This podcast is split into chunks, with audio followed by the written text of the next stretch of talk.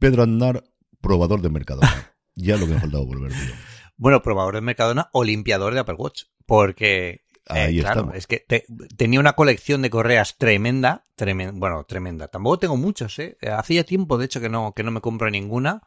Eh, pero sí que es cierto que, que, bueno, para probar esta nueva de tela del, del Apple Watch Ultra fuera un poco de lío, porque además estas sí que se prueban bien y, y demás. Y tengo una amiga que trabaja en Mercadona, de hecho, ella trabaja muchísimos años, pero no en Mercadona lo que es el, el, hipermercado, sino en la parte directiva. Y oye, me, me recomienda cositas, ¿no? Digo, Oye, el borrador mágico este hace cosas, tío. Uy, voy a verlo. Y, y la verdad es que lo probé y, y este ha sido uno de los posts más reídos de Apple Esfera de, del mes pasado de abril, que por cierto, eh, batimos en abril el récord de audiencia de toda nuestra historia, de los 17 años de historia, en abril lo batimos. O sea, es el mes con más tráfico que hemos tenido en toda nuestra historia desde que salimos en 2006. O sea que Y sin Keynote ni y absolutamente sin nada. Keynote. Y sin. Keynote. O sea que un equipazo, un equipazo. Tenemos un nuevo coordinador que es Isra y un buen equipazo, la verdad. Yo tengo que decirte que estaba seguro que era lo más leído de abril. No sé por qué. Me dio el este momento de decir, este es el tipo de post que todo el mundo vamos a leer sí o sí. Sí. Y yo ya me los he comprado, no solo para probar con los correas, sino con las gorras. Porque mi gran problema, como tú bien sabes, es que tengo aquí atrás todo el follón Sí. mío de las gorras y se empieza a sudar, sobre todo del sudor y rollos por el estilo. Y me compré el otro día en las tiendas de las gorras, que recomiendo encarecidamente, es una tiendecita que está en Madrid, eh, justo al final de la calle Fuencarral, que siempre voy por ahí y compro una o dos, porque es de los pocos sitios donde tienen habitualmente de los Red Sox o de los Patriots de los que me gustan. Y me recomendaron un cacharro lo tengo para probar, pero digo, antes de probarlo voy a comprarme también el de Pedro y lo tengo los dos para ver cuál de los dos, si este me vendieron, que no era demasiado caro, pero no valía los 1,75 euros, 1,35 que valían las esponjas tuyas, eso lo digo yo. Porque además e- e- era, o, o sea, el límite de pasta que yo tenía, yo quería escribir un artículo de este, de este tipo porque al final, eh, a mí me, todo el tema de limpieza de casa, yo, yo soy un poco friki con eso, a mí me gusta mucho todo el tema de, oye, el sofá, ¿cómo se quitan? Pues con un poquito de amoníaco y agua y un poquito de bicarbonato, eso ahí, haces una, una mezcla y eso va de lujo, es una, es una recomendación gratuita de una cosa más, para que limpiéis sofás. Pero con el tema de, de los Apple Watch, pues siempre tenía la duda de a ver cómo lo hacía. Yo al final usaba jabón con agua, que tampoco está mal. Mm. Pero lo bueno del, del borrador mágico es que no necesita jabón. O sea, es agua y mojar un poquito el borrador mágico y frotar eh, por la parte blanca y veréis cómo, cómo desaparece. Evidentemente, eh, no os hago para hacerlo todos los días, pero bueno, pues hacer una- un pequeño mantenimiento cuando vengáis de la montaña o algo así. Y funciona espectacular. Y eso para las gorras, para las zapatillas, también va muy bien. Eh, para los pequeños arañazos que se hacen en las paredes blancas de- de- así que son que sean de yeso también eh, funciona muy bien o sea que yo ya me quedo con el con el mote de el de las pinzas eh, no, el de la el de la bolsa del Ikea y las pinzas de Mercadona de, y las pinzas para para poner la cámara del, del de como el iPhone como webcam y ya para el, el, el, el limpiador del Mercadona o sea que A mí hay dos momentos del artículo que me fascinan. Uno es el de los boles y cuando dices, el agua tiene que estar calentita. Sí, claro. Te ha faltado templada como tendría que Claro, estar, claro. a una temperatura tanto. Te faltó solamente poner el termómetro. Y luego la que me encanta de toda es, tenéis que darle círculos. Que yo ya he probado arriba, abajo, izquierda, Correcto. derecha, pero no lo mejor son conceptos. Exacto, exacto. Claro, es que para escribir eh, el artículo, o sea, yo llevo dos meses limpiando ya con eso, porque yo, claro, yo, tú lo pruebas y fu- puede funcionar, pero quién sabe si eso a, a- a poco pues eh, hace rompe la, la correa o hace cualquier tipo de daño. Yo quiero verlo. O sea, yo cuando escribo un artículo lo he probado yo primero y lo he probado ya a tiempo. Entonces, claro, ya lo llevaba tiempo probando y he probado de todo, pues despacito, en círculos, arriba, abajo. Con el agua caliente va mejor que con el agua fría. O sea, para limpiar, siempre que limpiéis algo con agua, siempre agua caliente. Eh, consejos, consejos gratis. Ahí estamos. En fin, ese era el artículo más leído y no sé si fue el artículo, pero desde luego sí que una de las, las charlas apeleceras de los, de los programas eh, recientemente más interesantes que habéis tenido, que todos lo son, es la entrevista que tuvisteis con Diego Cid, Sí. eh, un héroe. Fundamentalmente un héroe, porque alguien que se decide meterse con la administración española, con toda la parte de certificado digital y consigue que funcione, Pedro es de las personas a las que desde la sociedad civil les debemos como mínimo comprar la aplicación y tener la suscripción. Eso es de lo que tenemos. Una estatua a este hombre, una estatua a este hombre, además súper interesante. De hecho, la entrevista eh, a, a Diego la hice por una recomendación del grupo de Telegram de una cosa más, que me dijeron, oye, este chico súper interesante, las aplicaciones están muy bien. Diego lo que ha hecho tiene un pack de aplicaciones, en concreto una que aúna todas las demás, que lo que hace es utilizar la firma, los certificados electrónicos y todos estos procesos para poder firmar y descargar documentos de las administraciones públicas sin necesidad de entrar a la, versión web de la página y de forma completamente segura, porque los certificados nunca salen del dispositivo y, y al final son los que te da la administración para eso. ¿Qué problema había con esto? Pues que en Android la administración pública sí que había hecho una librería para hacer esto, pero para iOS no lo habían hecho, porque según me contaba Diego, pues no, no hay gente que, pilote iOS en la administración, que es una puñetera vergüenza. O sea, es una vergüenza. Bueno, las administraciones públicas en general, tal como funcionan, son un desastre. Pero que este tipo de cosas pasen en 2023, que el iPhone lleva 16 años en el mercado, o sea, es una vergüenza que, que no haya nadie que haya hecho esto. Entonces, lo que ha hecho él es básicamente hacerse una librería a mano eh, como, eh, pues, eh, a base de prueba y error, a base de preguntando cosas. Le preguntaba cosas también a Julio César, nuestro compañero Julio César de Pelesfera, de alguna cosita técnica de desarrollo. Y esto cómo lo solucionó, cómo puedo hacer aquí, también le solucionó, preguntando dudas ahí, resolviendo dudas con la administración pública que le enviaban, que le enviaban correos, que es para que se te caiga la cara de vergüenza, que un desarrollador independiente te solucione la papeleta. Y, la verdad es que la conversación es muy interesante porque además me, bueno, Diego es un encanto de tíos. Eh, eh, podéis ver la entrevista en Apple Esfera, pero también podéis oír la entrevista que le hice completa en las charlas de Apple Esfera hace un par de semanas, eh, porque, porque es un tío genial. Y, y claro, él me decía tímidamente antes de empezar las charlas, Pedro, que tengo que decirte una cosa yo que no soy muy de, que yo no soy muy de Apple, que es que yo no he usado mucho Apple, que si va a pasar algo, digo, no, hombre, no, no. Digo, de hecho, prefiero que no me lo digas ahora y que lo hablemos en el programa, porque también, oye, tu visión también es muy interesante. Si eres alguien que no ha tocado nunca el mundo Apple, ni ha desarrollado mucho en esto, y que haya sido capaz de crear algo como esto, que además atacas a lo que viene siendo la administración, atacas, o sea, atacas, te conectas con la administración pública, das este servicio, es una maravilla. La verdad es que va muy bien. A ah, Diego además está saliendo ahora también en otros canales. De hecho, me pidió las capturas que hicimos para la aplicación, para la, para el artículo, porque le gustaron mucho. Y bueno, ya hay noticias frescas. De hecho, desde que publicamos el artículo, eh, Diego consiguió desbloquear el problema que tenía para acceder mm. a algunas sedes electrónicas, porque se pueden acceder a un montón. Entre ellas, las que validan con, las que se validan con la pasarela clave, lo que quiere decir que ya se puede incluir todas las administraciones y que ya es una, una realidad. Que la librería que ha hecho este hombre en iOS es equivalente a la oficial de Android. O sea que es una, es una, es una barbaridad. Y, bueno, pues le han hecho entrevistas en el CPI de, Galicia, que me basó el tío en la entrevista. Ya está ahora mismo la versión para iOS disponible que permite el acceso a cualquier sede electrónica. Cuando hicimos la entrevista todavía quedaban algunas que no eran compatibles por esta, por esto que estaba todavía eh, Diego preguntando. O sea que os animo a que lo descarguéis. Eh, para, para usarlo tiene una suscripción de 2 euros al año eh, que yo creo que está vamos, más que suficiente para que si él tiene que hacer algún ajuste, pues que tenga por lo menos ese margen o esa compensación del tiempo que le habrá echado. O sea, todos los que programéis me estaréis entendiendo el tiempo que le habrá echado este hombre a que esto funcione y funcione bien. O sea que, que una maravilla, Diego, Diego Cid. Y bueno, pues, pues muchísimas gracias a la gente de, del chat de Telegram de, de una cosa más, porque ahí me dieron la pista para hablar con él. Sí, haciéndolo desde ciego de como lo mejor es tiempo de jailbreak, de ir inventando y ir descubriendo dónde estaban las APIs y cómo enganchabas y cómo atacabas, como bien decías tú, a todo lo que había disponible. Yo que además últimamente, normalmente siempre tengo mucha cosa de, de, la administración electrónica, pero ahora con el festival de series, eh, series Nostrum, de documentos por arriba, la subvención, la ayuda, no sé qué, no sé cuántos, vamos todos por ahí, pues imagínate, vamos, me he venido de miedo. La última cosa que tenemos antes de ir con las noticias propiamente dichos es la nuevo anuncio de 20 juegos a Apple Arcade, que una vez más, pues eso, tenemos arrancones y de repente ahora tenemos el empellón y de repente volvemos a hacer, y de repente sacan 20 juegos, además con la descripción, y tenéis la descripción de los 20 juegos en Apple Esfera.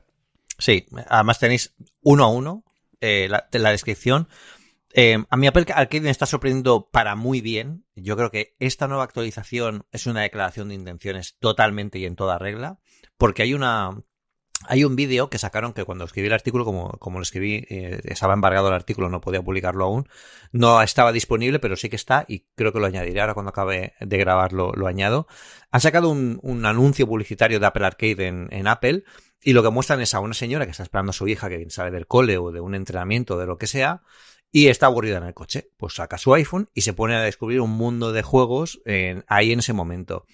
Y eso es exactamente, yo creo que parece que nos ha escuchado a todos los que decíamos, a ver, Apple, que te hace falta un triple A, te hace falta un The Last of Us, te hace falta un Zelda. Pues es que no les hace falta. O sea, ellos no quieren un Zelda, ni un The Last of Us, ni un God of War, ni un Gears of War, porque lo que quieren es cambiar el concepto de lo que pensamos por la mega consola, ¿no? Eh, la consola de la Play, la Play 5, la Xbox, eh, quieren que eh, usar la analogía de que, que, ya tuvieron con las cámaras y conseguir que esto se traslade a los videojuegos. Y es básicamente que la mejor videoconsola es la que llevas siempre en el bolsillo. Mm. Y está muy bien porque hay auténticos juegazos. Estos 20 juegos, a mí hay uno que me ha dejado loco, que es el de las tortugas ninja. Quizás sea porque, porque yo era muy fan de los juegos de las tortugas ninja en, en los 80 y en los 90, sobre todo las máquinas recreativas, los juegos de Super NES, eh, bueno, era una maravilla. Eh, este no es, no es exactamente así, no es de desplazamiento lateral, es más bien es, es, desplazamiento isométrico, pero bueno, es igual de dar palos a mansalva con todo el lore de la serie y la verdad es que, que está genial y sobre todo, ayer lo publicaba yo en Twitter, si tenéis un mandito de estos, que cada vez es más interesante tenerlo, sobre todo si además os conectáis en remoto a la Xbox o a la, a la PS5, un mandito de estos que se ponen al lado, en Apple Esfera yo analicé el Razer Kissy V2, que está muy bien, muy bien, muy bien. Víctor Abarca también me comentaba justo hace unas horas que también lo tenía él en casa y le, le, le gustaba mucho. Y ostras, te cambia, te cambia completamente, Todo. porque además es muy pequeñito, solo puedes llevar en cualquier parte, en el bolso, el maletín, tal. Y oye, te cambia una, una hora tonta que tengas perdida en algún sitio, pues te, te, tienes ahí como una Switch y además con el pantallón del, del iPhone y todo. Y entre los 20 juegos hay juegos eh, espectaculares. De hecho, uno de ellos, eh, Apple nos lo presentó y uno de ellos es del autor de TestFlight, la popular aplicación que sirve para probar aplicaciones en modo uh -huh. beta dentro de iOS, que estaba metido en este mundo. Hay juegos muy chulos como What the Car, que es una continuación de What the Golf, que es un juego muy divertido, que va, llevas un coche de forma muy loca, un juego de escalada, juegos clásicos como, como Temple Run, que han sacado una versión plus, una versión extendida en la que han quitado todos los anuncios, toda la morralla que hacía ese juego antes, que cuando estaba en App Store, que lo que al final eh, aquí no, no como no, no, tienes no tienes que pagar nada, ni pagas ampliaciones, se actualiza automáticamente y lo tienes completo siempre mientras pagues la suscripción pues hay juegos que están además en 4K, como el Temple Run este, que está por fin en 4K, han pasado a 4K.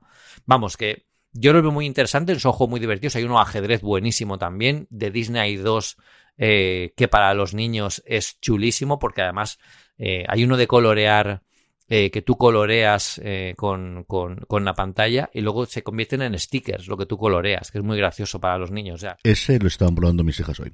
Yo lo, sí. se lo dije ayer cuando, cuando me leí la noticia, se lo mandé a ellas porque ellas sí que son usuarias sí. y yo intento orientarlas. Al final es complicado porque tienen varios juegos que juegan las amigas y el Roblox sí. para arriba y para abajo y cosas similares, pero sí que intento orientarlas siempre de, de verdad, instalar lo que queréis de, de, arcade, que luego lo podéis jugar aquí, podéis jugar cuando lo lleváis a cualquier otro lado o lo que sea y ya está, y poquito a claro. poco vamos allí y ese estaban, estaban probando otro día. Pedro, vamos con la noticia. Lo primero que tenemos es meternos en el mundo del streaming, aunque luego evidentemente tenemos el review rincón, pero es una noticia que yo comentaba también en streaming hace una semanita aproximadamente, que es una nueva opción, bueno, pues de aplicación de algoritmos, especialmente de inteligencia artificial, que al final es lo que todo está probando este arranque de 2023, que va a tener Amazon para sus series, tanto en Prime Video como son con las que van a empezar las propias, que es permitir mejorar la audición o la posibilidad de escuchar los diálogos de cualquiera de sus producciones. Sí, eh, la, la, inteligencia artificial no solo es hablar con ChatGPT o, con, o, con, o que DALI nos dibuja una imagen, ¿no? De hecho, me hace mucha gracia cuando se dice que Apple está eh, detrás en el mundo de la inteligencia artificial, cuando Apple es de las primeras que ha apostado por ella con, con los 16 núcleos que tienen Machine Learning cada de los, uno de los últimos procesadores de los últimos 4 o 5 años eh, de, del mercado, porque además se utiliza para re, retocar imágenes, eh, para mejorar la calidad de los vídeos y, y, y, de, y del sonido, que también se encarga es mucho, cuando hablamos del audio computacional, es mucho de Machine Learning, de procesar el, el, entorno dimensional de la sala donde estás para saber cómo tiene que orientar el sonido. Y también para, para, para el tema del audio, es decir, es capaz de aislar los diálogos y potenciarlos, que es una cosa que yo creo que en algunas series o en algunos, incluso en algunas plataformas, te diría yo, siempre hemos pensado de decir, ostras, es que no se oye lo que hablan, porque al final, no sé si están grabados para 5.1 y si tú tienes un sistema estéreo es más complicado verlo. Pero esto está muy bien y estos son el tipo de funcionalidades que, oye, pues igual no es tan espectacular como que el chat GPT te, te cree una, una, un business case, ¿no? Que parece que está de moda que el chat GPT genere business case de todo en 10 minutos, eh, bueno, en 10 minutos, en 10 segundos. Eh, pues esto es cosa útil que también está muy bien y también es inteligencia artificial, ¿no? Que al final tenemos que tener claro que realmente es esto. Eh, eh, la ayuda que, necesitamos de la, inteligencia, artificial es pues que nos ayuden a mejorar estas cosas, mejorar las fotos, mejorar cómo hacemos ciertas cosas, que sea más eficiente energéticamente, mm, todo eso, ¿no? Más allá de la de lo de, de, de los reflejos que vemos y el, y el brillo que vemos de, lo grande, ¿no? Que son las imágenes, el, el audio que se está viendo ahora y, y el, y el texto. Sí, yo creo que es una cosa que vamos a tener la expansión en los próximos tiempos. Yo creo que ahí Microsoft con Copilot a mí me abrió muchísimo los ojos de lo que era capaz de ayudarte en el día a día. Esta semana he recibido no menos de dos, una que lo he probado bastante en serio y otra, y sé que se están desarrollando más, incluso yo aquí en España, de apoyo para podcasters, que lo que te hacen es, te hacen ah. el análisis de todo el audio y entonces te hacen un resumen con los tags de los tiempos, otro por si quieres poner los anuncios donde tienes cada uno de los silencios, otro con el resumen para sacarlo en Twitter, otro que te hace una newsletter, y claro, vas viendo de, es un bloque con 14 cosas diferentes a partir del audio que lo has subido. Yo lo probé con uno de los streaming, que son 10 minutitos, digo, bueno, por final lo hace rápido. Tardó unos 5 minutos aproximadamente en analizarle todo el audio, y era eso de decir, no puede ser verdad. O sea, esta, esta sensación de no puede ser verdad, de pum, pum, pum, pum, pum, pum, pum, y decir, claro, esto mismo que está haciendo aquí me hubiese llevado mm, no menos de una hora, y yo creo que más bien dos, tres horas de alguien si fuese yo, yo creo dos horas, y se lo diese a un tercero, mm, un poquito más hasta que coge todo el mundo, de cómo haces ese resumen, y luego evidentemente tienes que adaptar, sobre todo el hecho de que lo diga en español, y tú ya sabes, por mm, eh, desgraciadamente lo rápido que hablo yo y lo poquito que se me entiende, a mí lo de Amazon me vendría muy bien, según dicen todos mis oyentes, pero al final es alucinante lo que es capaz de hacer y yo creo que esta es otra muestra más de, de, de por dónde vamos a tener esta explosión de, de eh, bueno, pues igual que ocurrió yo con el lanzamiento de, de, de iOS o del iPhone originalmente y de eh, sobre todo del App Store, de cosas que no habíamos imaginado en la vida que podríamos llevar en el bolsillo, pues yo creo que esta es una cosa que vamos a tener también, más allá de las cosas espectaculares que estamos viendo, ahora por ejemplo con el 4 de mayo, con el día de Star Wars, hemos visto varios vídeos que he visto yo de recreaciones o de esto, había uno por ejemplo de cómo sería Star Wars hecho por Wes Anderson y combinaba ah, imágenes con montajes, con fotografías generadas por inteligencia artificial, que es brutal. Y yo, eso quizás es lo más splashy, lo más de, de, pues eso, de, de, compartirlo, de mandarlo por WhatsApp solo a amigachos o a la familia.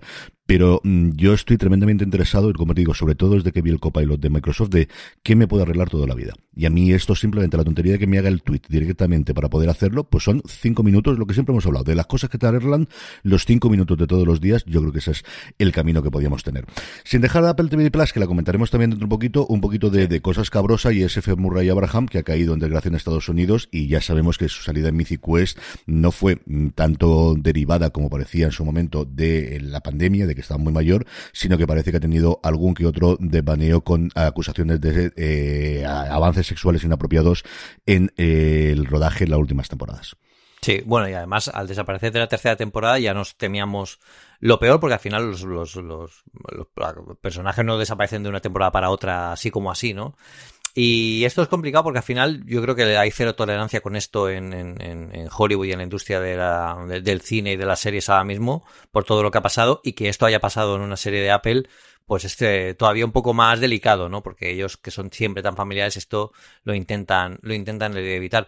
Pero bueno, es que este hombre además es una estrella del cine y del teatro, ya tiene 83 años y lleva muchísimo tiempo eh, y ha estado en Amadeus, que yo no lo sabía cuando escribimos el artículo. Sí, hombre, era Salieri, lo primero famoso famoso de él, eh, al menos para aquí en España, que yo recuerdo igual estuvo, él era el Salieri, era el, el, que tenía la envidia mortal de, de Amadeus en Amadeus, de, de Mozart en Amadeus. Yo lo, a mí me sonaba del nombre de la que es una de mis películas favoritas.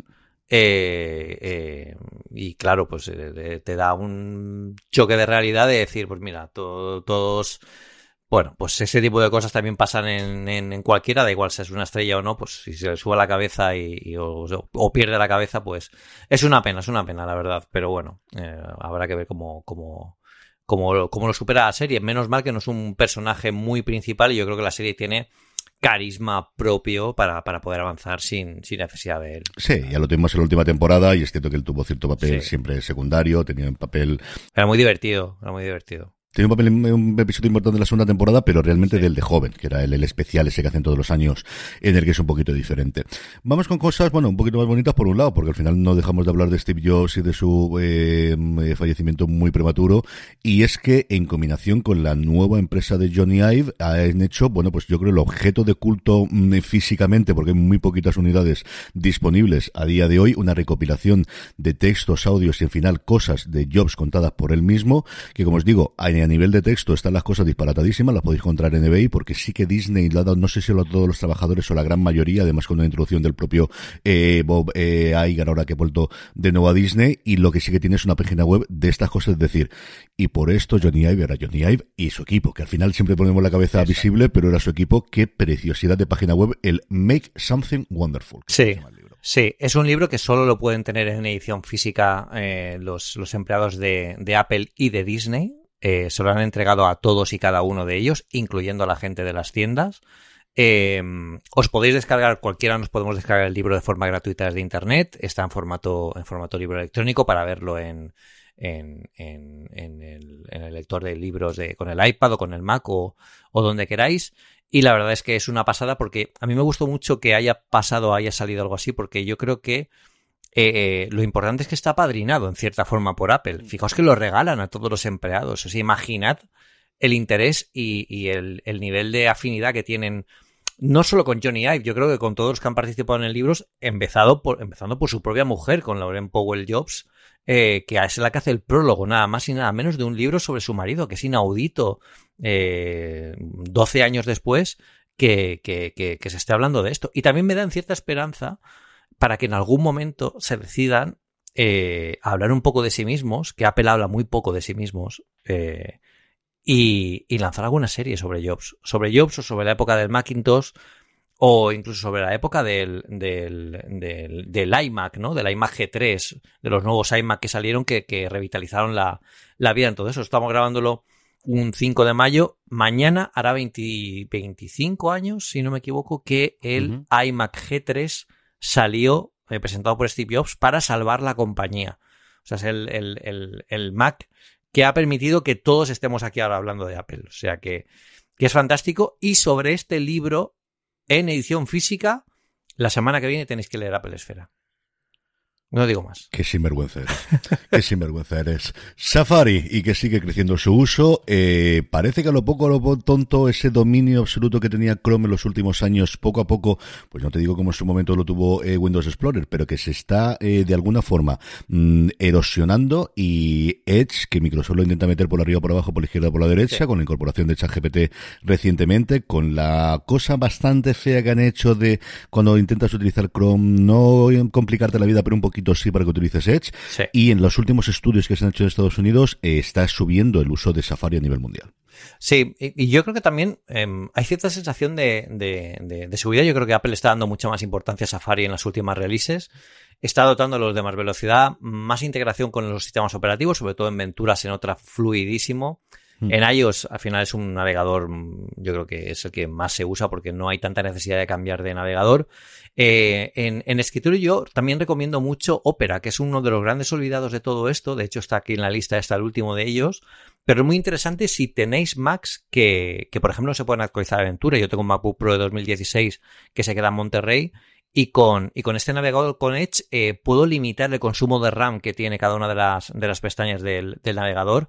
De esa forma no me, bueno, pues no me coge muchos recursos del sistema y puedo, por ejemplo, pues eh, la página de Twitch, ¿no? La página de Twitch cuando hablamos de la charla de la pelesfera yo lo limito porque Twitch consume muchísima CPU y consume muchísima RAM y yo lo limito a que no salga de ciertos valores para que no me, no me quede o no me ralentice otras cosas. Y es muy interesante Firefox, que también le ha dado un buen giro. Yo creo que estamos en una buena época de navegadores, todos están muy bien. Edge, claro, ha entrado con, tan fuerte con el tema de, con el tema de, de la inteligencia artificial y yo creo que es la, llama mucho la atención, ¿no? De hecho, era el temor de que a Google le iban a comer el mercado porque precisamente Edge estaba subiendo como la sumado con esto, pero sorprendentemente ha habido sorpaso. Desde febrero, ahora en marzo, eh, se estableció casi igualar, igualaron, pero StatCounter nos dice que en abril ya empezó a, superarlo. Yo creo que esos niveles eh, irán más o menos muy parejos. Habrá un mes que estará uno arriba uno abajo.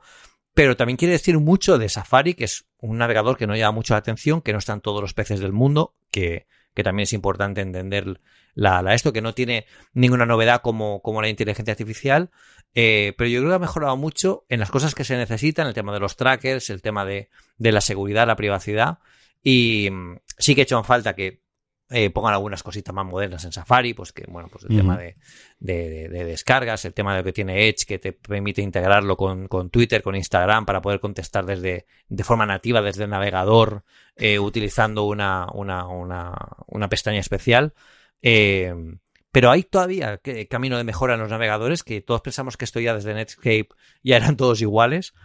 Hay recorrido de mejora y yo creo que está muy bien esta competencia y, y esta esta, que se mantengan tan parejos, pero que haya cierto pique, ¿no? Parece que sean dos coches de esos de Electric que se han cruzado en una pista, pero más adelante se pueden volver a cruzar en cualquier momento. A ver qué hace Apple con iOS 17, que promete mejoras con iOS 17 y con, con el siguiente sistema operativo de Mac, eh, porque yo creo que también va a ir mucho por ahí, ¿no? De la experiencia de navegación que al final es importante.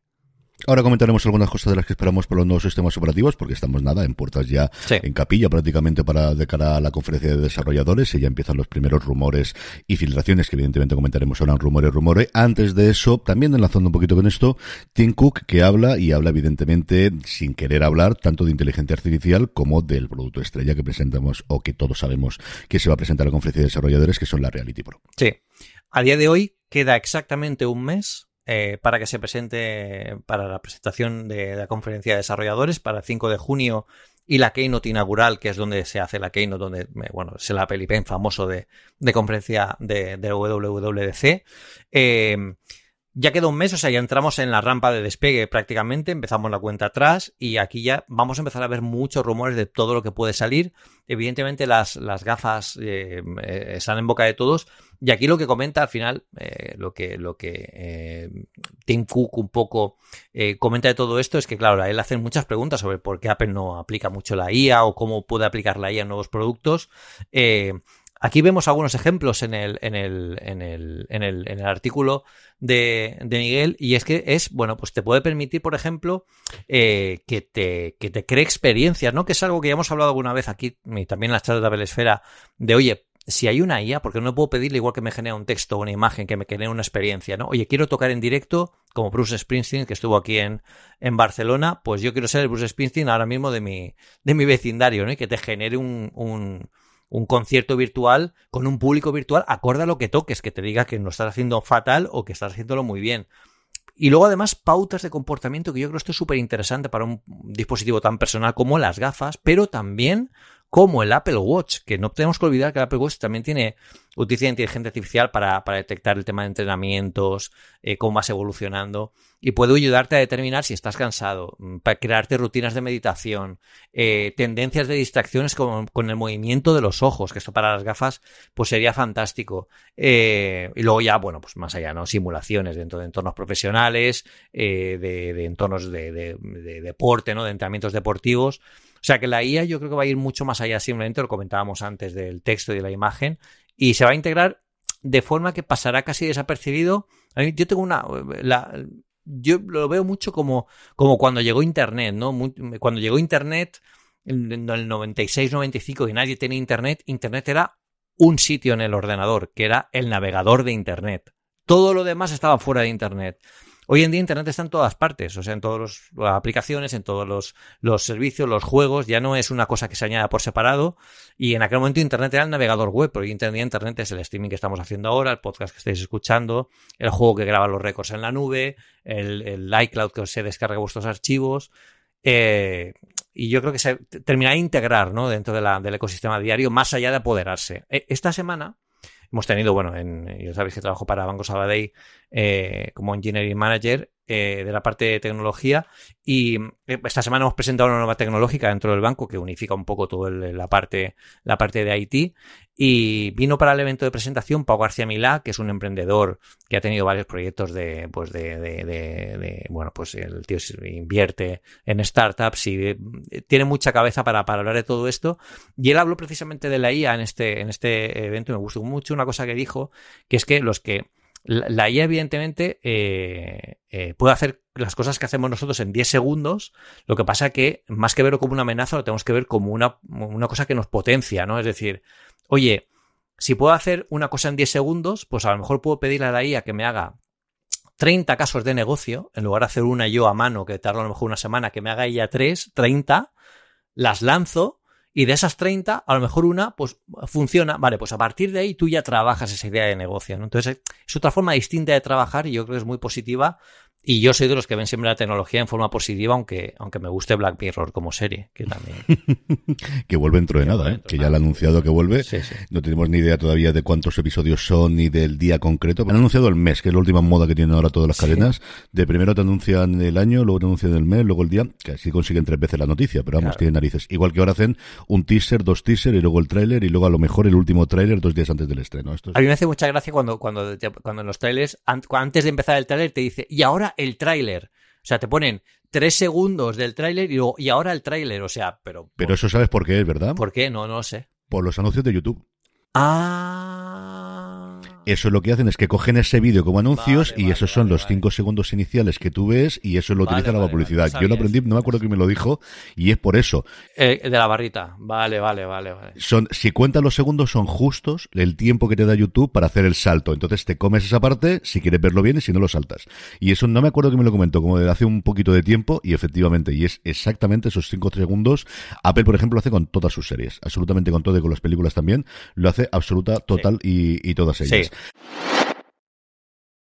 Vamos ya con rumores, rumores, Pedro, y, hay que hablar de la Reality Pro. Al final, lo que esperamos ya no solamente es el dispositivo, del cual al menos por fuera y por esquemática sabemos bastantes, sino de lo que normalmente ocurre que sabemos menos, que es de la parte del software. Y es que al final, como vemos en cualquier dispositivo de hardware de todas las compañías, pero especialmente de Apple, es esa software con el que nazca inicialmente y esa integración que va a haber entre hardware y software, el que de alguna forma, si no el éxito definitivo, y ahí tenemos el Apple Watch para ver toda la evolución que ha tenido a lo largo del tiempo y cómo de la premisa inicial ha ido cambiando, y ahora hablemos un poquito también de Apple Watch y de lo que esperamos eh, futuro, pero evidentemente sí ese punto de partida, esa presentación inicial de esto es lo que hemos estado desarrollando para esto, cuando lo podéis comprar ya podéis utilizarlo para esto.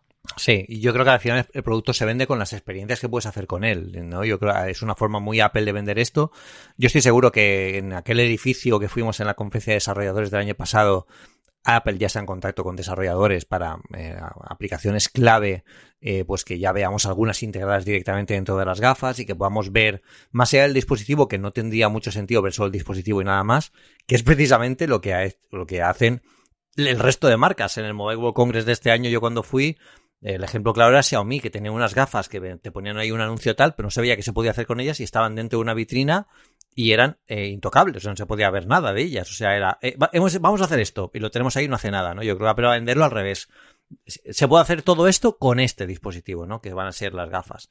Entonces, evidentemente, tiene que venir, como decía Gurman, con un arsenal de aplicaciones, porque es la forma que tienen de, de, identificarse, de vender el producto y de, y de también hacerlo atractivo. No hay que olvidar que esto va a ser una conferencia de desarrolladores y lo que quieren es hacerlo atractivo no solo a la gente que quiera comprarlo en el futuro, porque no saldrá a la venta inmediatamente, sino también a los desarrolladores que, que, que, quieran hacer aplicaciones y que lo vean interesante como un campo nuevo de experimentación y de, y de, y de, oye, pues hay una posibilidad nueva aquí de hacer aplicaciones distintas y también es muy, es muy buena oportunidad, ¿no? Porque cuando empezamos eh, con el tema del App Store, recordad, Angry Birds, todos los juegos estos mm. que se hicieron súper famosos, se, se, hicieron muy famosos porque había muy pocos juegos también en, en, la, en la App Store. Yo creo que es el momento de aprovechar este nuevo mundo, nunca mejor dicho, de, de las gafas para todo esto. Tiene muy buena pinta.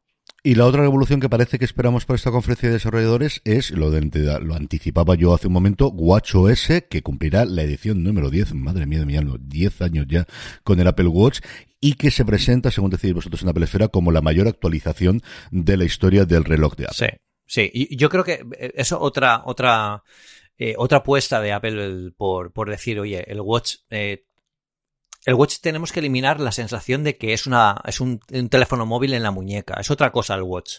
Entonces, con el uso de estas últimas generaciones, Apple se ha dado cuenta que al final lo importante son los widgets y no tanto la dependencia de las apps, porque realmente hablar de una de app, algo que llevas en el reloj, que lo miras unos segundos, tampoco tiene mucho sentido, ¿no? Por eso, al final, las complicaciones de las esferas es lo que más utilizamos en el watch pero claro, si os dais cuenta, tenemos como, digamos, el sustrato de, de, la complicación que es la app, que nunca la abrimos para nada, porque todo lo vemos siempre en la complicación. Por lo tanto, Apple quiere cambiar un poco esto y que sea eh, pues los widgets de la forma muy parecida a lo como lo tenemos en el iPhone, que además se podría aprovechar la forma en la que aparecen en el iPhone, que yo creo que es un movimiento muy inteligente, pues verlo en las, en las mayores pantallas y hay que ver ahora si, por ejemplo, se aprovecha más la, la, la pantalla, por ejemplo, más grande del Apple Watch Ultra, que yo hay algunas esferas que sí que veo que digo, es que me, me, da cosa porque hay mucho espacio desaprovechado que se podría aprovechar mejor, ¿no? Yo creo que WatchOS 10 va a hacer, va a ser una, una apuesta importante dentro del, del Apple Watch. Y yo, vamos, ya solo con esto y con el. Es que, claro, yo no sé cuánto va a durar esta keynote. Ahora exactamente, estamos, estos son las 7 de la tarde, 7 y cuarto de la tarde. Ahora exactamente estaremos empezando dentro de un mes el evento de, de esto y no sé cuándo acabaremos. Pues si empiezan a las 7, pues igual acabamos a las 10 de la noche. Tres horas de, de, presentación, dos horas seguro, dos horas seguro. Yo creo que todo lo que sea pasarse de dos, sí, yo, yo creo que dos horas es la, el punto máximo que ellos se marcarán. Quizás con el tema de las gafas, saben que la gente va a aceptar y puedes tener en una horita, horita y media todo lo que sea de actualización de sistemas operativos. Si tenemos finalmente que parece que no, nuevo hardware en cuanto a portátiles y el resto, yo creo que la gafa mínimo una hora le tienes que dar. Así que muy concentrado dos horas, pero menos de dos horas yo creo ni de coña. Mm, hasta dos horas y media yo creo que puedes aceptarlo si el final son las gafas. Mm. Yo creo que esa parte sí. Sí, pero es que van a ir liquidando temas, porque por ejemplo también se está rumoreando que el MacBook Air de 15 pulgadas va a aparecer en la conferencia de desarrolladores, que yo lo veo además muy, muy factible, muy real, porque yo creo que será esto como dos Light. Eh, Tim Cook, eh, mirar, eh, ¿os acordáis del MacBook Air que tenemos pequeños? Más pantalla. Este es el mid.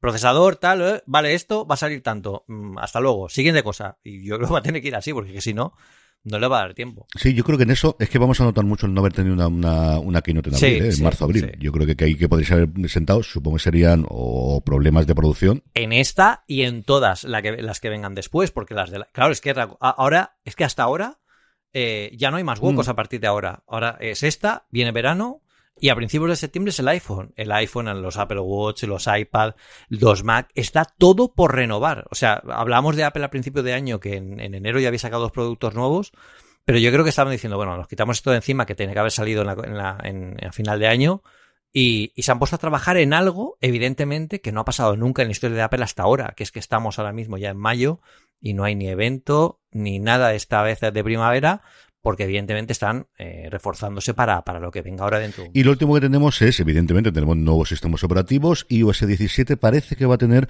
una nueva aplicación de salud, en este caso, algo que se ha puesto muchísimo en boga en los últimos años, especialmente otra vez a partir de la pandemia. Una de las cosas que parece que iOS 17 se va a centrar es en la salud, pero en este caso la salud mental. Eh, es lo que hablábamos antes, ¿no? el tema de la inteligencia artificial no solo es lo de siempre, también son cosas así, ¿no? Que sean más útiles y al final eh, tenemos muchas cosas en, en, en nuestro, en nuestro teléfono que la forma en la que lo usamos, eh, datos biométricos, datos de salud, que te puede, que puedan ayudar a afinar su motor de decisión de datos completamente locales, porque esto, eh, lo bueno que tiene iOS es que lo puede hacer directamente en el propio iPhone y no tiene que enviarlo a Wisconsin a que lo procese un servidor de no sé dónde y te nos devuelva los datos. Y esto está muy bien porque te da una cierta tranquilidad y privacidad y no solo con esto, también Apple, eh, no, he puesto aquí la noticia porque ya nos, pasamos ya de tres horas entonces del programa de hoy, pero también está previsto que saque un diario eh, a modo de bitácora, un diario personal de, oye, todas las cosas que has hecho en el día tal, ¿no? Un poco eh, lo que tenemos en las fotos de hace un año, ¿no? Pues hiciste esto, ¿no? Con las fotos, pues no, pues este año, pues llamaste a este por teléfono, eh, te fuiste a comer con tal, luego hiciste deporte, luego estuviste trabajando, no sé qué, ¿no? Un poco que sea cómo fue tu vida, ¿no? Porque lo hablaba con la corte en, el último charla de Apple Esfera. Yo creo que eh, em, muchas veces eh, no nos damos cuenta de que las mejores fotos o las fotos que más vamos a buscar en el futuro no van a ser las fotos de los monumentos o la foto perfecta que has hecho en tal sitio cuando has estado preparándote para la foto, ¿no?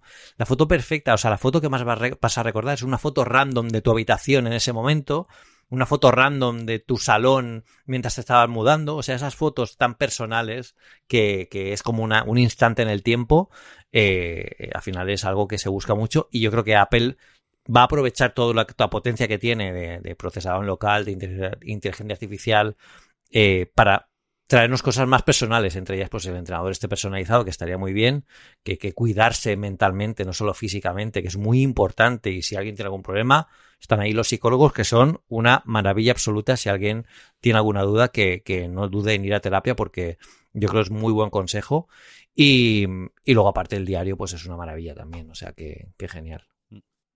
Bueno, Vídeo Rincón, madre mía, Vídeo Rincón. La huelga de guionista, vámonos. Yo en 15 minutos me lo cargo, no te preocupes, todo lo bloquea, además, no hay más.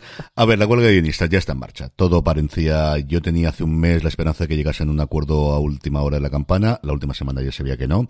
Según ha filtrado, porque es cierto que esta vez, a diferencia de la huelga del 2007-2008, que yo recuerdo mucho porque fue cuando empezó a hacer fuera de series, o sea, yo recuerdo los primeros tumbores y las primeras eh, tambores de guerra, los primeros rumores de que había, hasta que después finalmente se produjo y tuvo 100 días, la huelga finalmente terminó por dos razones fundamentalmente y es porque el sindicato de directores, que es el que renueva siempre los contratos trimestrales, que es lo que tiene, que al final es una especie de convenio colectivo. Es cierto que la diferencia entre las leyes laborales españolas y americanas hace que sea difícil poder comparar estas cosas, pero lo que ellos están firmando de alguna forma es entre patronal y sindicatos que tienen la posibilidad de hacerlo, que es una cosa que en Estados Unidos no es habitual porque no es normal que los eh, mm, las empresas de un determinado sector puedan formar un cartel para negociar conjuntamente y esto es así porque hay una excepción que pidieron en su momento en Hollywood en los años 20, creo recordar, y les permite, igual que por ejemplo ahí en el baloncesto profesional, el hecho de que la NBA pueda tener un campeonato en el que está cerrado y nadie puede entrar a competir, salvo que ellos les permitan tener un equipo nuevo, es una es de las excepciones que hay.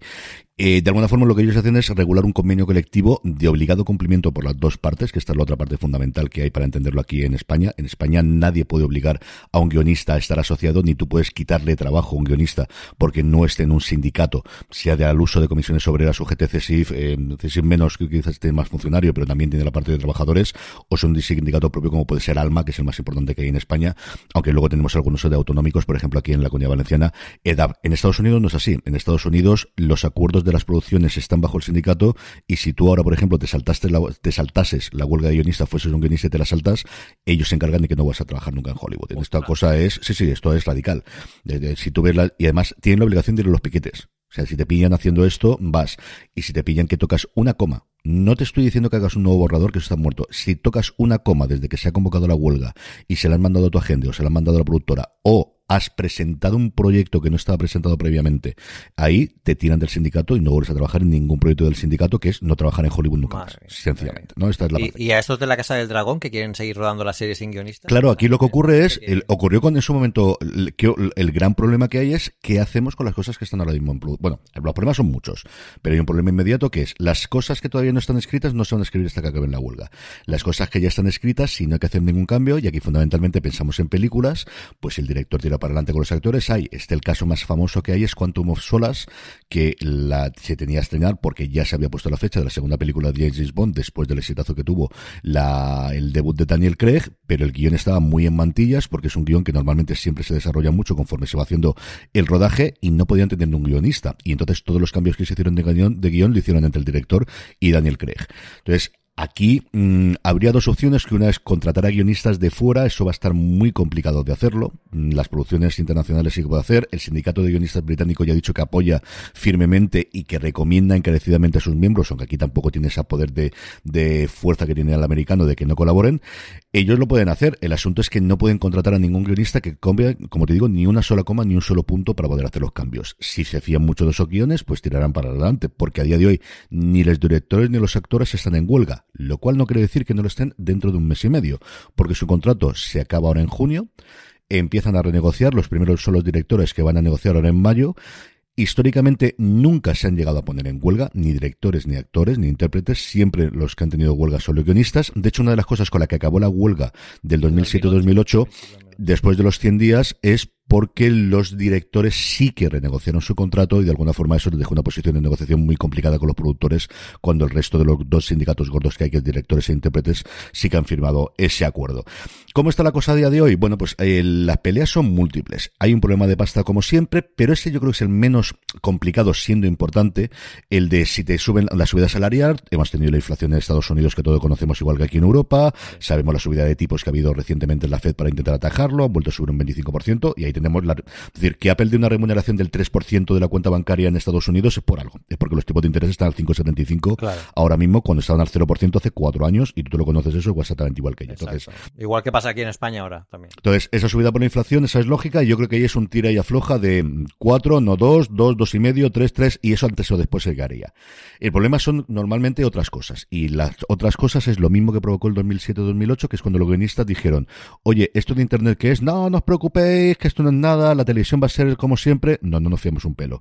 Y la huelga fue fundamentalmente para sentar las bases de la negociación de algo que nadie conocía, evidentemente, cómo iban a funcionar las plataformas ni cómo funcionan los otros. ¿Qué es lo que ocurrió en el 2023? Pues primero, que es una negociación que llega tres años tarde, porque la negociación se iba a producir en 2020, claro, en abril del 2020. En abril del 2020 la gente lo que quería es firmar lo que sea, que sigamos cobrando lo que tenemos que cobrar, que no sabemos lo que hay. Entonces, muchas de las cosas que igual, si se hubiese mm, planteado la huelga o se hubiesen puesto firme en el 2020, no hubiese llegado el agua al río a día de hoy, se han enquistado tanto que tres años después no quedaba mucho más remedio que hacer esto en la posición que parece que han tenido las productoras. ¿Qué cosas hay? Por un lado, lo que tenemos es el tema de eh, qué ocurre con las plataformas y ese es el gran cambio. El frente unificado que tienen las productoras en 2007 no se procede de hoy porque los intereses de un canal tradicional de emisión de televisión en abierto o incluso un canal de cable tienen muy poquito que ver con una plataforma mm, como Netflix o una como Apple. Es decir, comparar lo que es CBS Paramount por un lado o Disney ABC con lo que puede ser o el interés que puede tener Amazon o Apple TV es que no es exactamente la misma unión, ni buscan exactamente lo mismo, ni tienen el mismo tipo de, público, ni la misma fuente de ingresos.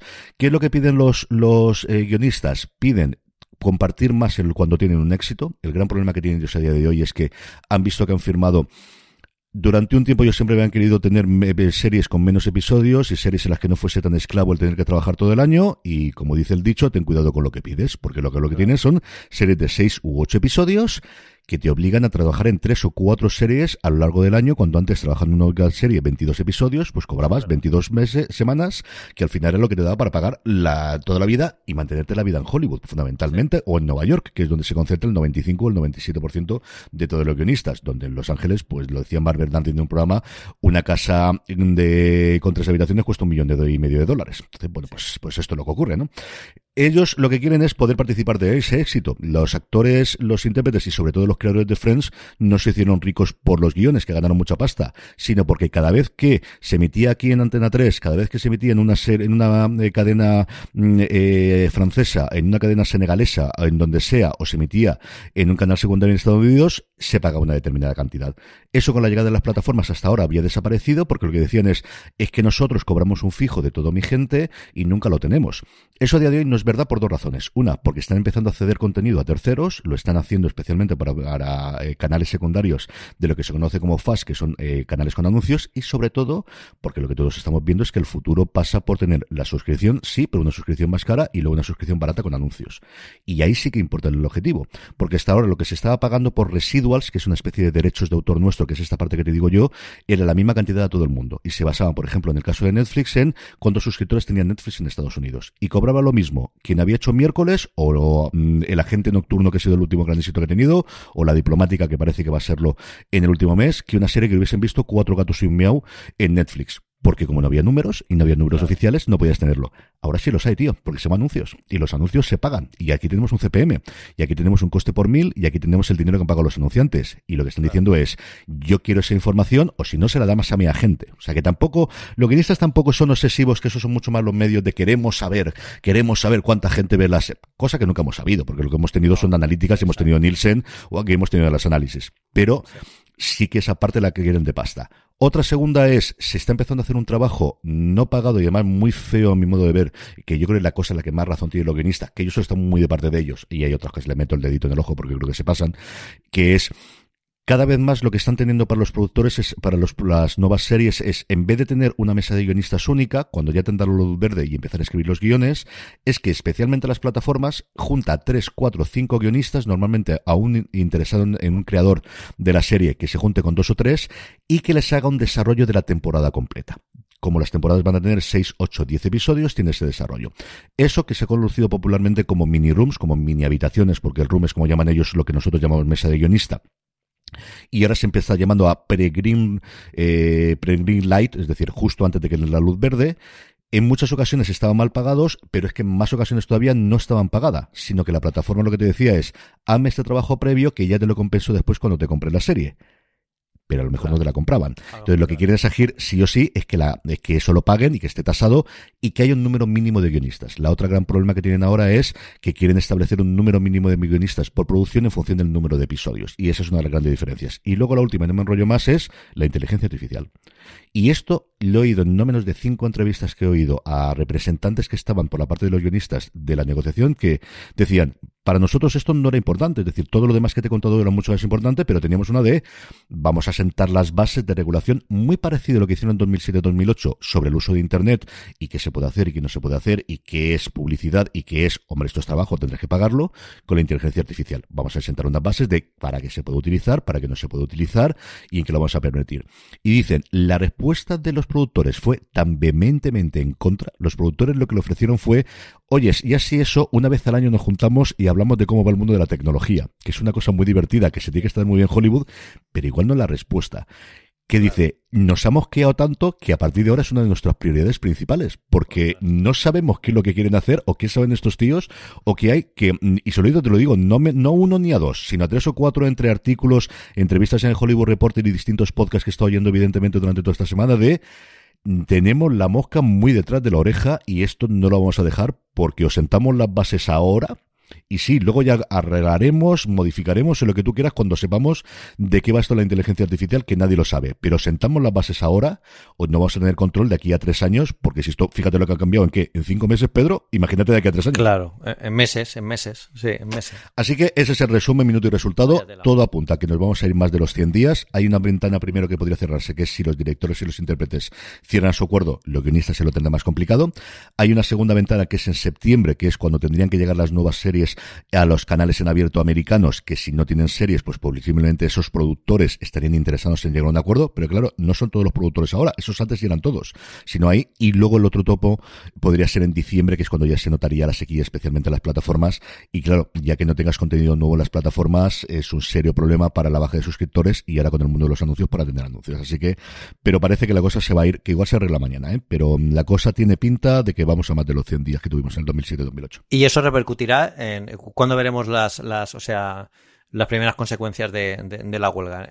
Efectos para el espectador, ya lo tenemos en los programas diarios, es decir, en todos los late night americanos ya en a negro, se están haciendo reposiciones. Saturday Night Live, que se graba, como sabéis, en directo y tiene guionistas todas las semanas, ya no vamos a tener programa este sábado, se va a poner reposiciones.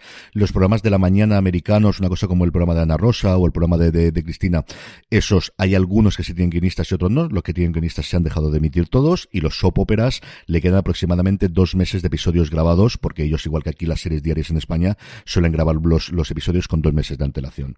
La siguiente que tendríamos el efecto claro son las series que se emiten en abierto, que llegaría la nueva temporada en septiembre. Eso, lo normal es que la mesa de guionistas empezase ahora, primeros de mayo, y empezasen a rodar entre junio y julio para tener un colchón de menos cuatro o cinco episodios cuando llega septiembre, que es cuando normalmente se trabaja en los 22-25 episodios tradicionales de la sitcom y de los dramas que vemos siempre en abierto, de los N16 del mundo, de las grandes sitcoms y de todo lo demás.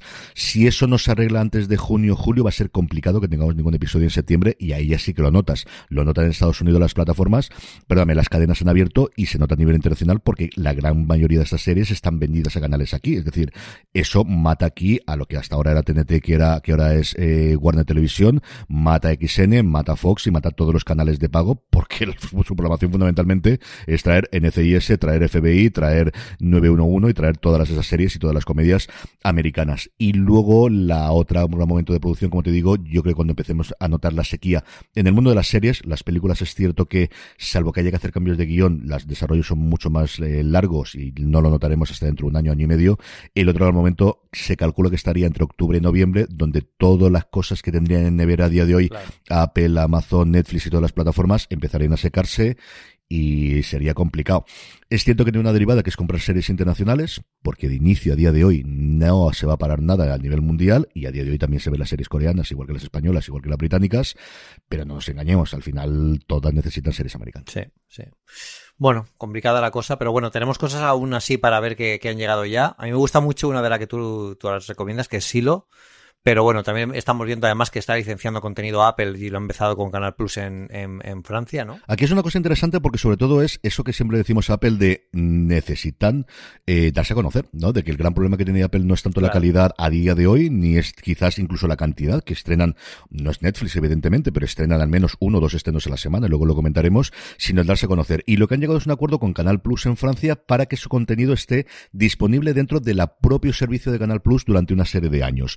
Lo anunció el propio DQ y lo que van a tener es esos eh, contenidos se van a emitir en los canales lineales que tienen ellos de cable y luego estarán disponibles en la aplicación. Es como si hubiesen llegado aquí a un acuerdo con Movistar Plus o con Vodafone o con Orange y que de repente todas las series de, Apple o alguna, la gran mayoría de ellas apareciesen ahí recomendadas y en el Vamos, por ejemplo, de, Movistar Plus o en el canal cero de Movistar Plus, pues los jueves o los viernes hacen el nuevo episodio de Silo o se hacen el nuevo episodio de Ted Lasso. Ese es el acuerdo que han llegado, que fundamentalmente no sé en términos económicos cómo se habrá cifrado porque nada ha trascendido, como podéis comprender, pero lo que sí que es es darse a conocer al gran público, que yo creo, y todo coincidimos en ellos, que es quizá el gran problema que sigue teniendo a día de hoy Apple con su Apple TV. Que no se conoce, sí, tal cual, tal cual, sí, sí, tal cual.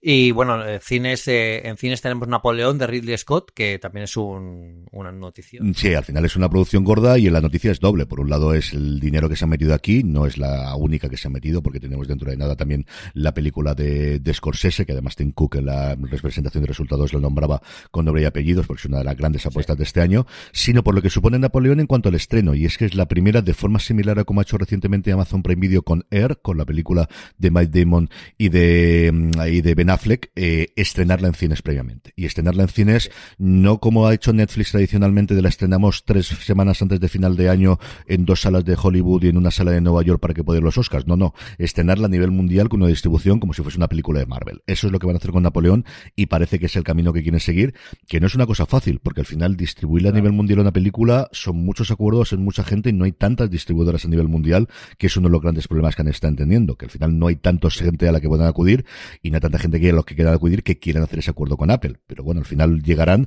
yo no sé si en un momento dado montarán su propia división de distribución, pero como te digo, esto no es tan sencillo como hacerlo por internet, que al final esa tecnología lo tenemos y es simplemente activar una IP más y añadir más sitios.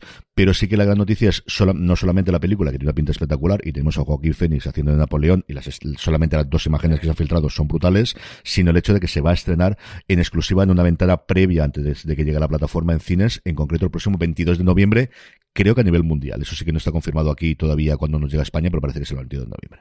Que es interesante para las plataformas de streaming, que es lo que dices, se da a anunciar porque va a haber carteles con esto en todos los cines de España, bueno, España, del mundo, antes de que, de que, de que salgan en streaming, con lo que el logotipo de Apple Plus estará por ahí y será, será importante. De proyectos nuevos, eh, una comedia y luego The Morning Show, que espero como agua de mayo, eh, y El Anteviajero, que es, bueno, eh, que esa además hay una cancelación que es la de Didi Ward, eh, para todo esto, ¿no? Sí, esos son los movimientos que tenemos. Tenemos poquita cosa comparado con los de los meses anteriores, fundamentalmente porque las producciones hasta ahora ya entraban dentro de la ventana de los semi. Mayo está siendo un mes relativamente tranquilo en cuanto a nuevos proyectos y anuncios.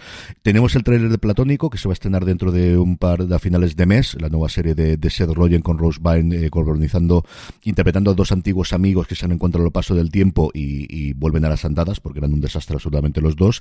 Y luego, como decías tú, está renovada por una cuarta temporada de Morning Show, de estreno la tercera, que llegará en otoño, no sabemos nada más que eso, con la incorporación de John Hamm para esta tercera temporada. El antiviajero, que es esta campeonato que hace Levi, ha sido renovada por una segunda temporada que va a ser íntegra en Europa, así que es posible que llegue, pues no sé si a Madrid o Barcelona, pero a mí no extrañaría absolutamente nada que se pase por aquí a hacer, eh, pues eso, el, discutir de cómo no le gusta viajar, pero se va a hoteles de cinco estrellas, si quieras que no, pues las cosas se cura menos. Y luego la cancelación de Día de Edward, y es que poquito a poco Apple también empieza a cancelar series, y esta es cierto que es una de las que no se oído hablar prácticamente nada de ella, una serie de Jason Katims, del, eh, no el creador, pero sí el showrunner durante tantas temporadas de Friday Night Lights, que era la vuelta eh, a la ficción después de también un par de, pasos en falsos que había hecho en canales en cable recientemente, y con esto nos hemos quedado. Así que solamente una temporada de este dramón absoluto, un drama en el cual la familia completa de un hijo fallece en, un accidente de aviación, es el único superviviente, y lo que hace Katims lo hizo en Friday Night Lights y especialmente en Parenthood, que es la serie que hizo, que era llorar todos los episodios. Silo, has visto los dos primeros episodios, yo voy a poner a ello ahora cuando acabe de grabar contigo. Eh, ¿Es tanto como, como parece? A mí me ha parecido espectacular. ¿Sí? Ah, yo, a mí el primer episodio Silo, para aquello que lo conozcáis, es la adaptación de una trilogía de ciencia ficción que yo tenía mucho en el radar. Eh, hay un volumen que no sé si está en español, pero sí en inglés, eh, tanto en tapa dura como, como en formato electrónico, que acopela la trilogía y luego un montón de relatos cortos y de novelas que el autor ha ido sacando a lo largo del tiempo, que no está nada mal de precio, está por veintitantos euros, pero es que son 1800 páginas, la broma, o sea, que, no es ninguna tontería. Y lo que cuenta es una historia en la cual la humanidad, desde hace mucho tiempo y desde tiempo inmemorial, porque no se recuerda una vida anterior, eh, toda la comunidad que queda, que son 10.000 personas, viven en un silo subterráneo tremendo, inmenso, eh, que se mete varios kilómetros de profundidad hacia el centro de la Tierra, donde viven unas 10.000 personas y, como os digo, la última vez en la que, mientras esperan que de alguna forma la Tierra de arriba, que está totalmente yerma, no sabemos a causa de qué, de acuerdo, se solucione. Ellos simplemente tienen un visor y un sensor externo en el que pueden ver cómo hay y cómo la Tierra todavía no se ha regenerado y no se puede salir fuera, y a partir de ahí es un drama de qué es lo que está ocurriendo, qué hay detrás, fuerzas oscuras, cosas en las que no todo es realmente como parece, porque la humanidad vive bien. O sea, una de las cosas curiosas que tiene la serie es, sí, es, una, es una sociedad... Que funciona, que funciona. Sí. sí, sí, hace 140 años fue el último cisma en el que hubo una rebelión que fue aplastada. Esa rebelión acabó con todos los registros históricos que había de toda la vida anterior en el planeta, entendemos que el planeta Tierra, porque tampoco es lo que deducimos todos inicialmente, pero tampoco te lo podría asegurar al 100% con los primeros episodios. Y mmm, lo que tenemos a partir de aquí es un primer episodio que es realmente como si fuese un anticipo de lo que posteriormente va a ser la serie, y en el que nos presentan a dos personajes principales, un matrimonio formada por una informática, porque sí hay informáticos, o sea, es que al final alguien tiene que hacer los registros y alguien tiene que arreglar los ordenadores que siguen funcionando, y el sheriff del silo que quieren tener un hijo desde hace varios tiempos. El tener hijos dentro del silo está muy, muy controlado. Solamente tienes que pedir permiso, tienen que concedértelo y tienes una ventana de un año para intentar conseguirlo. Y si no, tienes que volver a solicitarlo de nuevo, porque al final traer un alma a este mundo, pues claro. cuando la comida y lo demás está complicado, ya está. Y ellos intentan hacerlo y por cosas que van pasando en el primer episodio, pues especialmente ella ve que hay alguna cosa en la que no cuadra. Realmente es una historia cerrada. Yo lo he dicho en algunos de los programas que comento esta semana de si queréis ver una buena historia de una buena historia de ciencia ficción que es una mini película, ved el primer episodio de Silo, porque la serie realmente arranca al final de eso, en el que tenemos a la que habéis visto que la protagonista en todos los trailers que es Sarah Ferguson, a la que hemos visto un millón de cosas, en Dune, por ejemplo, que hemos tenido el segundo episodio como la madre de Paul Atreides, en la que hemos visto evidentemente en las últimas películas de Misión Imposible, que yo también estoy esperando muchísimo la nueva en este verano, es una actriz británica realmente fantástica y es la protagonista de la serie, pero no aparece hasta el final por cosas y por la ligación con ellos, con la ligadón eh, con, con, esta, con esta pareja. A mí el primero me ha fascinado, o sea, me ha parecido de las mejores presentaciones de personajes y de ah, universos sí. que he visto en mucho tiempo. O sea, que me, me, está dando ganas de verla tremendo. Es que tiene una comunidad, una, lo que te decía, es decir, la gente no sí. sufre, o sea, estamos acostumbrados recuerda mucho la estética Fallout. Ah, mira, muy bien. Lo primero que te va a recordar es a Fallout. Pero no es ese sufrimiento de todos conocemos lo que fue el mundo anterior y estamos sobreviviendo, ¿no? O lo que podías tener. Disfrutan lo que tienen, claro, la vida que conocen. Claro, fue hace 140 años la última claro. fornida. He nacido y he vivido claro. en esto, no sé otra cosa. Y tiene sus problemas personales, y tiene sus peleas, y tiene sus amoríos, pero viven medianamente bien. Pero hay unas cosas brillantes, por ejemplo, el cielo no tiene ascensores, Pedro. Anda. Con lo cual, la gente que trabaja en la parte de abajo del todo, incluida Sarah Ferguson, que es una mecánica y que está donde está toda la maquinaria claro. para llevar el agua, para llevar la luz, para llevar todo demás, nunca va arriba, que es donde están los centros de poder y donde están los bares y donde están los restaurantes. Con lo cual, se crea una sociedad de clases dentro de la propio silo simplemente por el espacio, porque no puedes permitirte empezar a subir escaleras y estar tres horas subiendo escaleras para otras tres horas después de bajada. Que es una idea absolutamente brillantísima. Me pareció una cosa tan, tan, tan bien pensada. El segundo episodio ya se empieza a meter en el punto concreto de Sarah Ferguson. A mí me ha fascinado. O sea, yo creo que como los dos primeros episodios en la línea de fundación por un lado y sobre todo de para toda la humanidad, que es lo que más podemos comparar, creo que es mejores primeros episodios que las otras dos. Creo que es una historia, eh, yo sabes que Fundación no se gustó muchísimo, pero le costaba arrancar. Para toda la humanidad yo creo que coge la entidad de lo que hemos visto hasta la cuarta temporada, especialmente la segunda.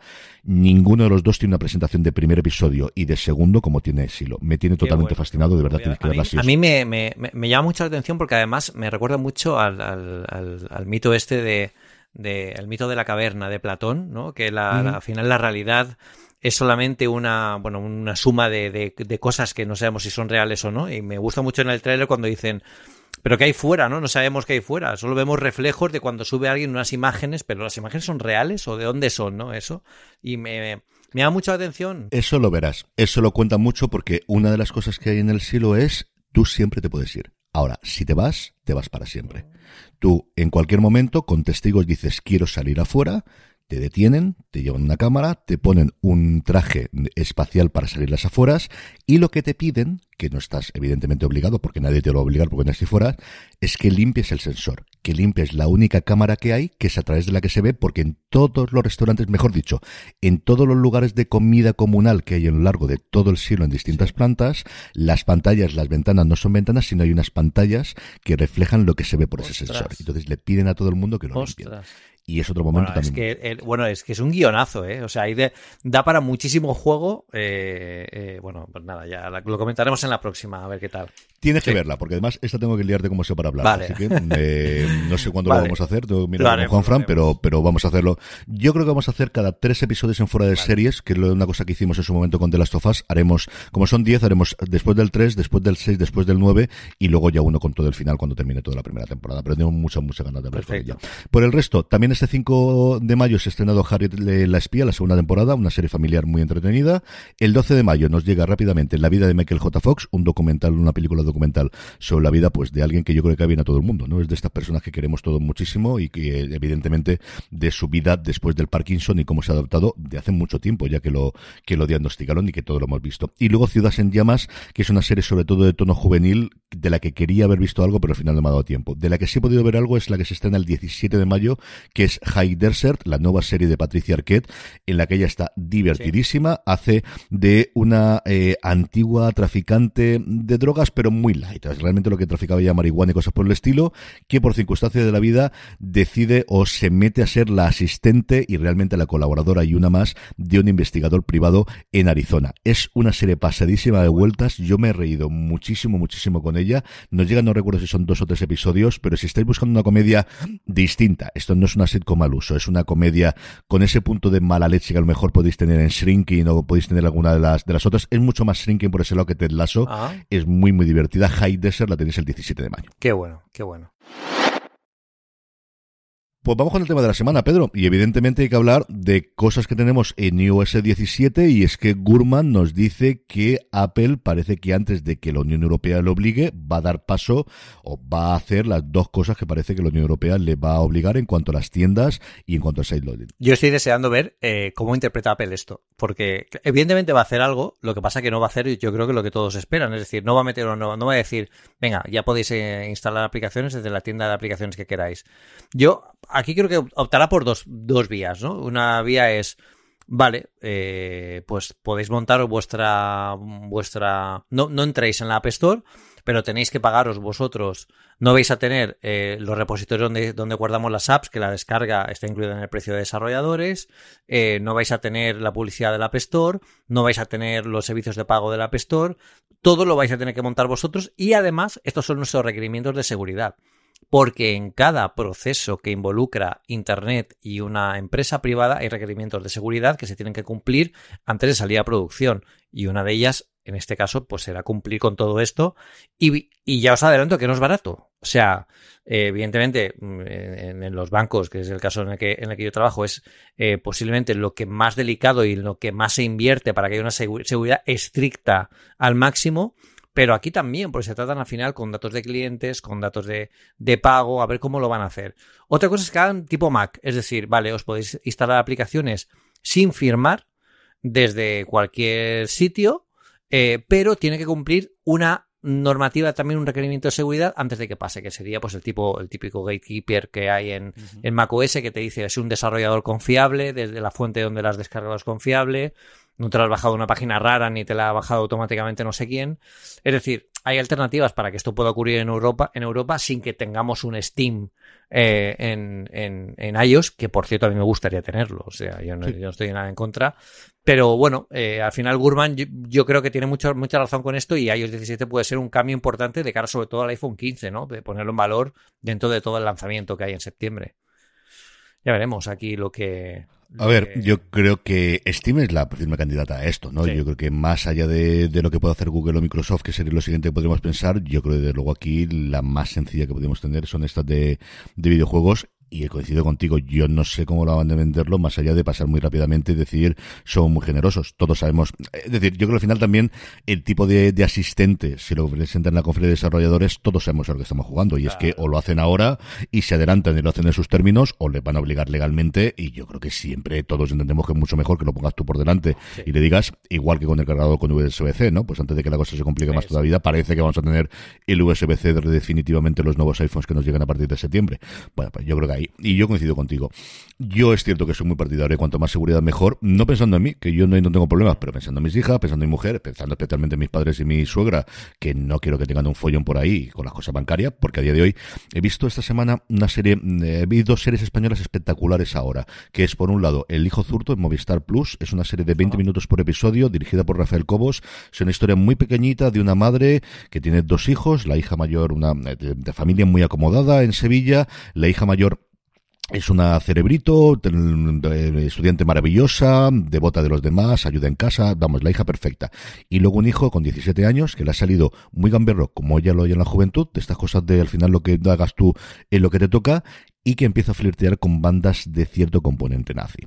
Las series son 20 minutos por episodio, la protagoniza María León y luego una serie de gente que desconocida como jóvenes que lo hacen muy bien. A mí me ha fascinado y además pude hablar un ratito con Rafael Cobos en Madrid la única que fui y me ha encantado. Y la otra es Tú también lo harías, la serie de, Disney Plus que es un thriller en el que hay un atraco a un eh, ascensor, iba a decir yo, madre mía de mi alma, a un autobús que va desde el Prat de en Barcelona del aeropuerto hasta Mataró, entran tres ladrones, eh, les atracan a todos los que hay allí y cuando va la policía aparecen los tres muertos.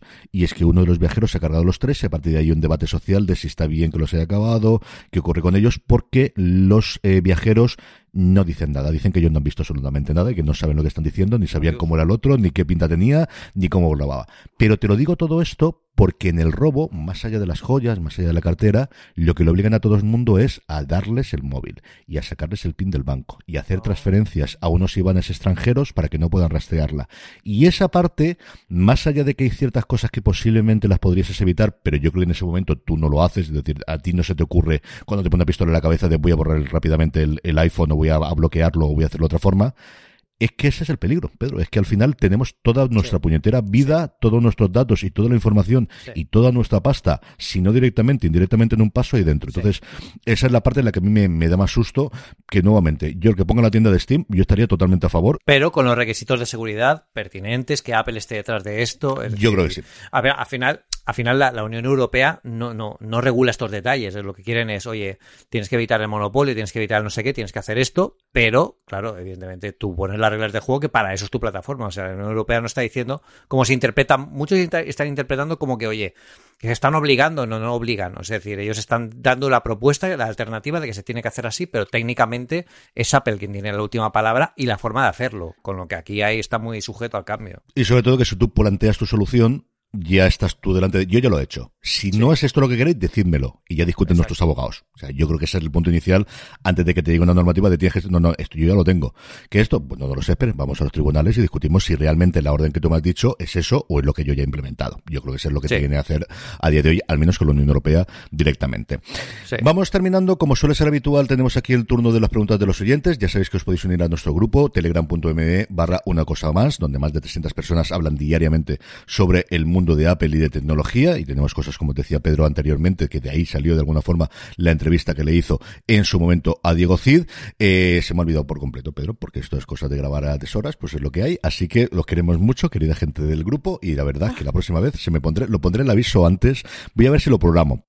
También te digo que, si hubiéramos cogido preguntas, igual nos vamos aquí, estamos aquí toda la noche. ¿eh? Así que vamos con las recomendaciones de la semana. ¿Qué recomendamos, querido? Bueno, pues yo recomiendo un artículo que tenemos a Apple Esfera de, de, Isla Fernández, nuestro coordinador, de, nuestro coordinador en, en Apple Esfera, que el tío es, bueno, es ingeniero de sonido y, y controla mucho el tema de sonido. Em, y recomiendo una aplicación gratuita para grabar audio y vídeo con el iPhone, que además es, gratuita, filtra cualquier ruido eh, bastante bien. Además es de Dolby, es una aplicación de Dolby que se llama Dolby On. Y bueno, pues es un invento perfecto pues para, oye, para podcasting, para emitir en directo, eh, para cualquier idea que quieras que no se grabe sin sonido. Y va muy bien porque es una aplicación para tener iPhone por si te hace falta alguna vez. Además también admite cargar audios y que luego te los procesa. Eh, evidentemente no quedan perfectos todos, pero bueno, igual para un apaño, yo creo que alguna vez te dije, oye, a ver si me puede estar que me lo, me lo hiciste tú a mano, pues igual con esto lo hubiera, lo hubiera tenido hecho en segundos, ¿no?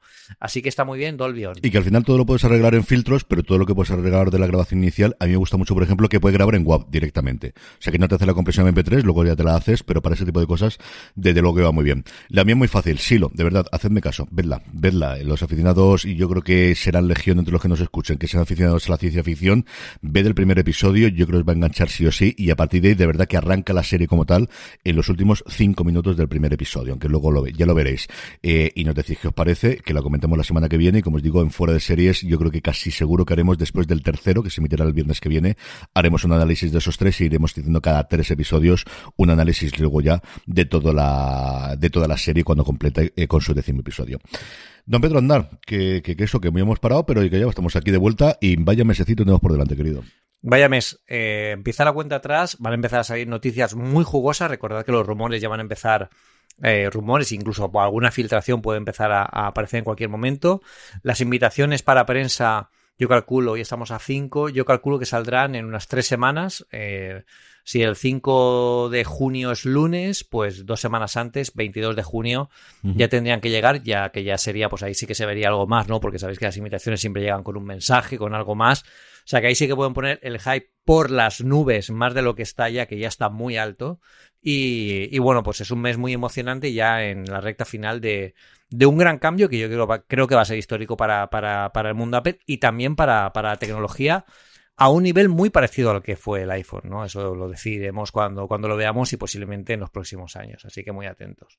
Pues aquí desde luego estaremos para contarlo. Un abrazo muy fuerte, Pedro. Hasta el próximo programa. Y a todos vosotros, querido decía, gracias por escucharnos. Volvemos en 15 días en una cosa más.